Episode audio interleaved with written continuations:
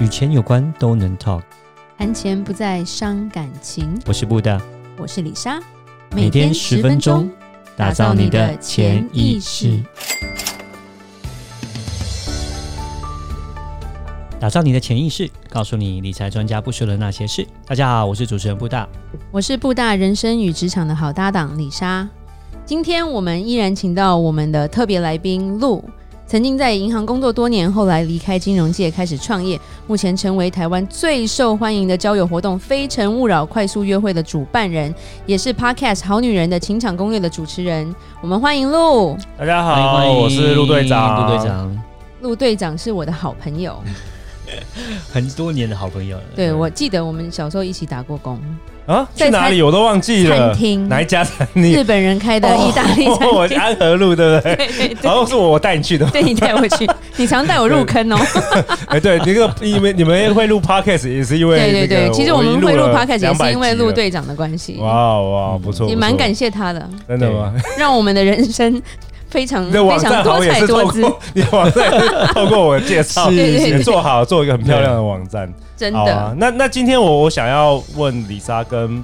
布大一个问题，好，就是我不知道大家知不知道，但是陆队长其实以前是金融业出身的，嗯、我知道。然后我在金融业大概有五六年了哦，然后我是做那个 VIP 的理财，也是理理专，嗯嗯。然后那时候其实我发现一个很好玩的现象，是就是我发现我们同事啊，虽然虽然大家都在银行工作，所以大家对这个理财有一个基本的知识，其实都有一定的水准，对对对，多多少少。但是很多同事都是。陷入财务危机，你知道吗？哇，李专自己都陷入财务危机，对，很多哎、欸。然后我我就在想说，到底为什么？就是说，就是说，我们知道这些知识，但是我们的行为就是不一样。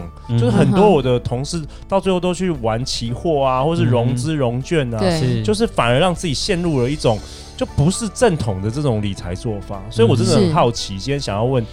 呃，李莎跟布大有关于这方面，你们有什么想法？嗯哼，uh huh. 这方面其实就像我们的主题一样，潜意识是非常重要的。就像你讲的，他们的想法跟他们的知识是没有办法连接在一起的。对，就行为上，其实这跟就是你的潜意识，潜意识。有关嘛？那就像我们上一集有讲，要要要记账这些东西会赚钱，但是很多人更会花钱嘛，所以才会常常会爆出一些金融业的一些丑闻，就是什么李专动用客人的钱，对，来补他投资的一个坑或洞，对，对，对，所以这个东西就是其实多比较像是说，不只是知识这一方面，其实它是你有知识你不去做，你也没有用啊。那我们举几个重点啦，其实第一个就是。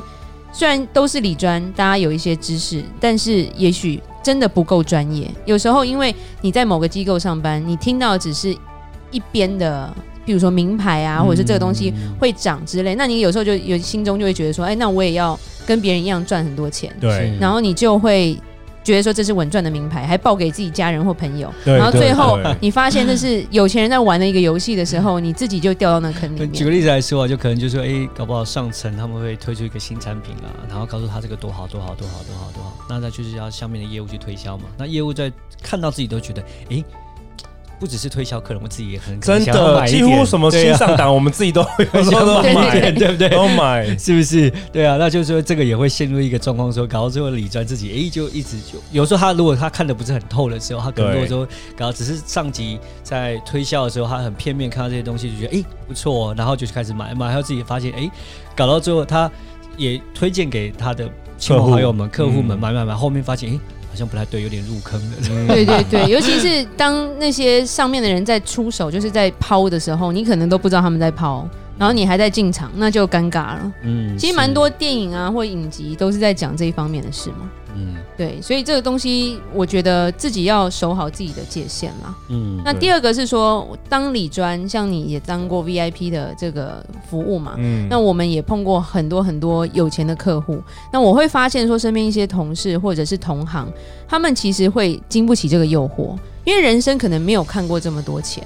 第一个就是，哎、欸，明明是我的客人，可是他里面的零怎么多我大概 三五倍之类，数数不完，哎，怎么那么长啊？对，那就会会。就我觉得人人人性是脆弱的，所以有时候心生歹念。第一个就像我讲的，就是最近这些丑闻，就是某某银行动用动用客户的钱。那第二个就是说，因为客户有钱，他们的生活是让你羡慕的，你也想要有他的生活，所以你就很想要马上发财。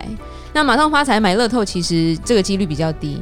那我就跟名牌好了，那我就去买。为什么会走期货？因为期货最快，可是是最容易垮的。对。那主要我们再呃再稍微再加一下，就是说，那有有时候因为你自己是理专，你会觉得你很懂，然后你的风险的承受度就比较大。对。然后呢，就因为你风险承受度比较大，有时候就变成就像有点到变变像赌博一样，就 all in 的状况这样子，那就变得没有做好所谓的财务的一个就资产配置。对，对这个最重要在这边。像我同事之前就是说，他继续投资已经失利了哦。然后他有点失心疯，有没有？就是他想要再凹回来，嗯，所以他会跟跟家人再借钱，再去给他凹，就没想到滚出更大更大的压力。是，所以这就是我讲，就是财务的，就是我们讲的资产配置没有做好，基本上他就是所有的资金都是在高风险都收，收他 all in 的状况。那当然就是如果假设。赚了，欧印还加码，对对对，所以这就是最可怕在这个地方。那我们再举个例子来说，像今年哈，我们就讲说，像是特斯拉，OK，特斯拉其实今年赚涨了很多，很、嗯、很多人靠着特斯拉赚很多钱，我相信。但其实也有很多人因为特斯拉赔了很多钱。好，为什么？那主要来讲，其实有些其实华尔街的有些人士，他们对于特斯拉，假设以价值性投资分析我们来看的时候，因为我们讲价值性分析投资的时候，是觉得要看说公司赚不赚钱，对不对？那其实特斯拉大家去看，但今年的 Q 三是赚的，但之前其实它还是烧钱烧的还是蛮多的。那以价值性投资来讲，大家觉得说这个不适合投资，所以很多人去，分析也蛮多投资人去做空它，就觉得它一定会跌，就把它给做空。就搞到最后没想，因为今年一直一直涨，所以这些做空的人就赔了很多钱。哦，那这些做空这些人，其实做空来讲是非常需要很大的一些技术，哎，还有资金。然后那其实能够立要去做空。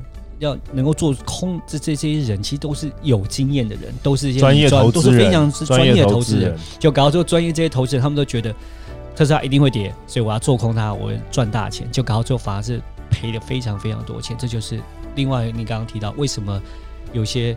理专门就是金融人士，反而赚赔了很多钱，就是因为他们看错方向的，这是有可能。对，就是似懂非懂啊。其实你懂一部分，那你没有全懂的时候，你更容易比一般人去赔钱，因为你觉得，哎，我我对这个自信有点爆棚，盲目的自信，对，盲目的自信。然后有时候不是走分析嘛，而是走就是，其实很多连续剧，譬如说中国有个连续剧叫《猎狐》，就是其实你永远都玩不过那些有钱人啦。嗯，对，那些企业背后怎么操作，那你看不懂吗？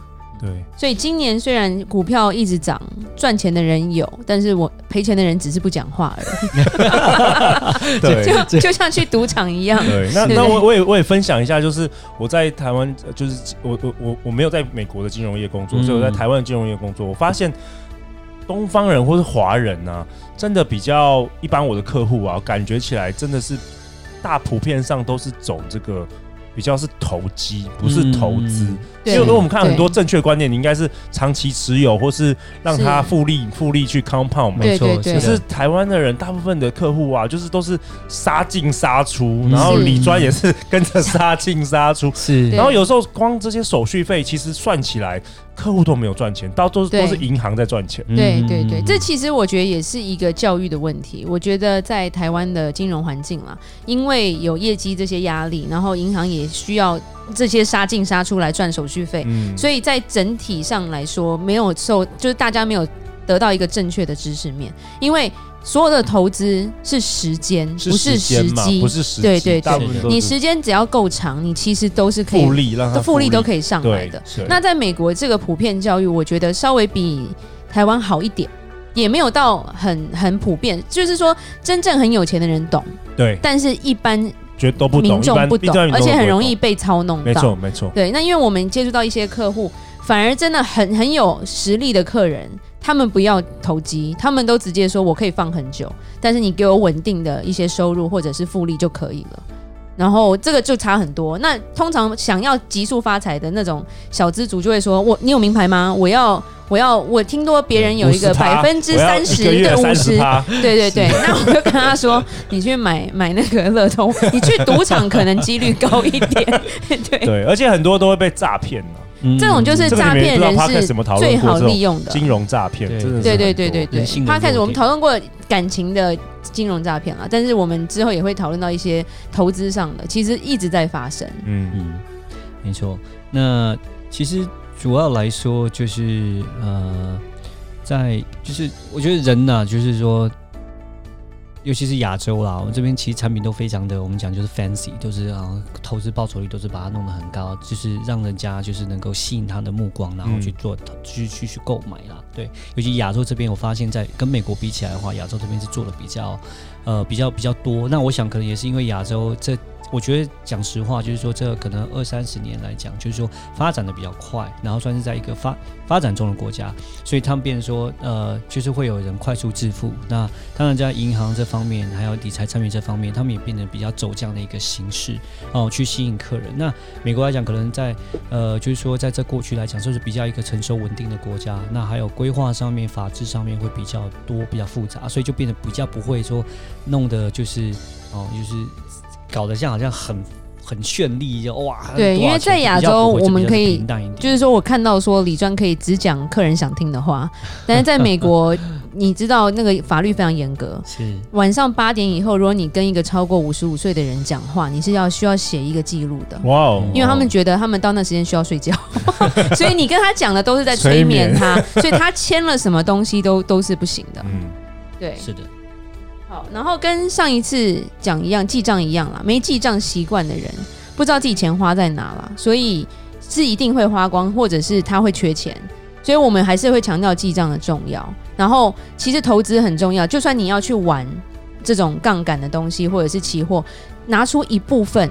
你就算输掉也不心疼的钱的时候是没有问题的。呃，我最后再加一个东西哦，其实我们在呃，其实我们在美国的那个，就是我们在金融界啦。其实我我我很好玩，就是因为呃，我们算是呃，有些都是自雇主，OK，自雇主其实就是我们不是拿一个死薪水的，我们都是自雇主，然后自己就是像自己做生意的这样子。然后美国呢，那我们在报税的时候是自雇主来讲是，就是你钱先拿到，拿到之后自己每一个季度。自己缴税，对自己缴税。那刚刚就是提到这个记账的问题，我们就是有碰过有一些我们同事们，就可能因为你在金融这个月赚特别多，好开心哦！你需要，你就换车了，你需要换车，你需要换名，就缴税缴不出来吗？税缴不出来，国税局最爱我们这种自雇主，没错，他们就是有碰到，他们就是税。要缴税的时候，哇，他们光鲜亮丽，因为他们需要打扮自己，弄得很漂亮，穿名牌衣服啦，开好车啦，去吸引客人，增加他们信任。金融业都是这样，一赚到钱，马上把这些东西都投资在这个身上，那就想说这要投资嘛，这需要。但是，哇，一缴税的时候，天哪，他们就真的是就碰到问题了。尤其尤其美国税又特别高，没错，对，美国万万税耶。好，那我来做个结论吧。赚钱、花钱、省钱都没有错，但是一定要有分散风险的想法与计划，才不会陷入一直缺钱的循环里面。好，那我们就今天晚上谢谢大家的收听。那每周一到周五晚上七点与你谈钱不伤感情，我是布达，我是李莎，打造你的潜意识。意识。我们下集再见，拜拜。拜拜。